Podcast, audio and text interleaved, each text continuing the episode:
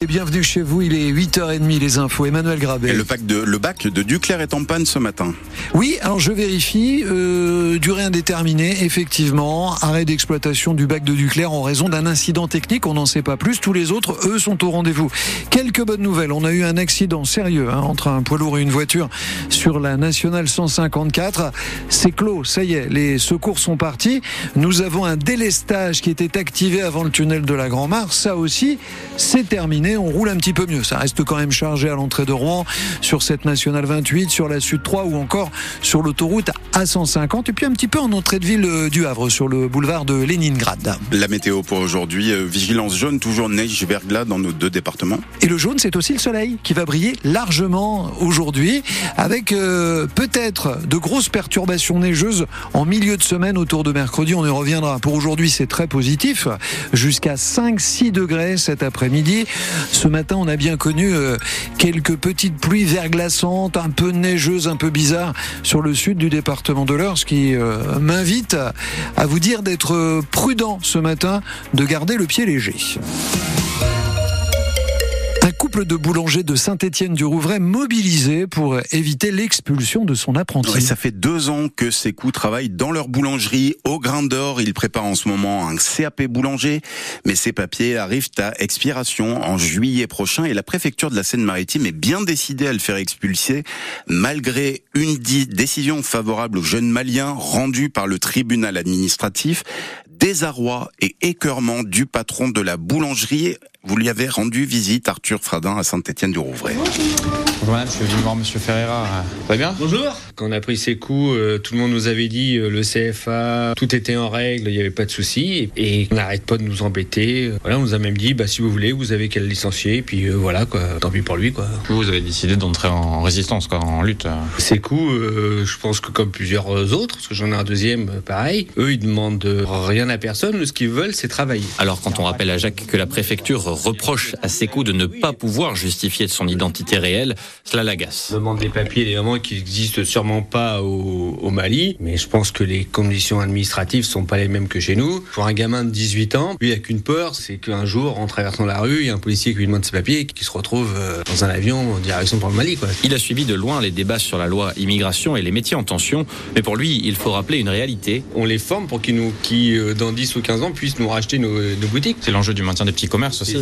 Ouais, c'est ça. Quand on a été au tribunal euh, la première fois, il y avait des gens convoqués, que des gens qui travaillaient. Si on regarde bien, il faut que monsieur le préfet qu'il ouvre les yeux. S'il y a certains métiers, si on n'a pas ces, forces-là... Euh, il aurait du mal à faire tourner sa boutique. Pour plaider la cause de ses coups, Jacques et son épouse ont lancé une pétition qui a déjà recueilli 200 signatures en magasin et plus de 600 en ligne. Reportage euh, France Bleu Normandie d'Arthur Fradin. La cour administrative d'appel de Douai euh, doit maintenant se prononcer sur le sort de Sekou Keïta. Contacté, la préfecture maintient que l'extrait de naissance de ce ressortissant malien est contrefait, que cela ne permet pas d'établir son identité réelle ni son âge exact à son arrivée en France et qu'il n'est donc pas possible de lui accorder un droit de séjour. La polémique sur les propos de la nouvelle ministre de l'Éducation enfle avec cette question ce matin. A-t-elle menti pour justifier la scolarisation de ses trois enfants dans le privé? Vendredi, Amélie Oudéa Castera a mis en cause le trop grand nombre d'heures non remplacées dans l'école publique de son fils aîné. Eh bien, le quotidien Libération a retrouvé l'ancienne institutrice de son fils. Elle affirme qu'elle n'a jamais été absente durant les six mois où elle a eu cet enfant en classe. Pour elle, c'est parce qu'elle s'est opposée à ce que le petit garçon saute une classe que la ministre l'a mis dans le privé. La question sur cette polémique sera très certainement posée à Emmanuel Macron demain soir. Il tient une conférence de presse, le président de la République. C'est à 20h15 à l'Elysée. Ce n'est pas un entretien. C'est une conférence de presse, donc avec les journalistes de nombreux médias. Une initiative qui s'inscrit dans le cadre du rendez-vous avec la nation qu'il a promis après l'adoption de la loi immigration. L'île de la Réunion dans l'œil du cyclone Bellal en ce moment. Le préfet de l'île l'a annoncé il y a quelques minutes. La Réunion qui fait euh, face à des vents extrêmes de ce cyclone, des prévisions à plus de 250 km heure, des vagues annoncées jusqu'à 15 mètres et déjà euh, plusieurs milliers de foyers privés d'électricité. 55 000 personnes n'ont plus d'eau potable. Elle a été coupée préventivement. Toute l'île est en alerte violette, ce qui signifie que personne n'a le droit de circuler, même pas les secours. C'était il y a 20 ans, jour pour jour, le naufrage du Bugalet de Braise au large des côtes britanniques. Les cinq marins, marins bretons à bord n'ont pas survécu à ce naufrage qui reste mystérieux. Les causes exactes n'ont jamais été élucidées, mais de nombreux acteurs du dossier avancent l'hypothèse d'un choc avec un sous-marin britannique. Le Havre débute magistralement la phase retour de Ligue 1 de football. Avec cette victoire 3-1 contre Lyon hier au stade Océane, 18e journée du championnat. Les Lyonnais ont fini le match à 9 contre 11 après deux expulsions dont la première est intervenue à la demi-heure de jeu.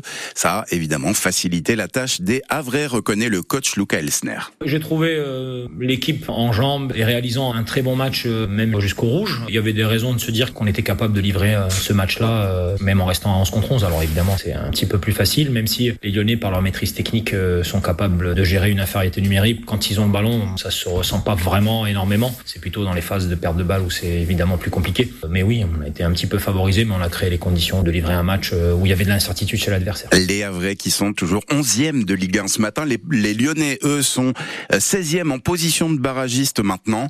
Euh, sur le podium de Ligue 1, on retrouve Paris, Nice et Brest, nouveau troisième après sa victoire 2-0 contre Montpellier hier.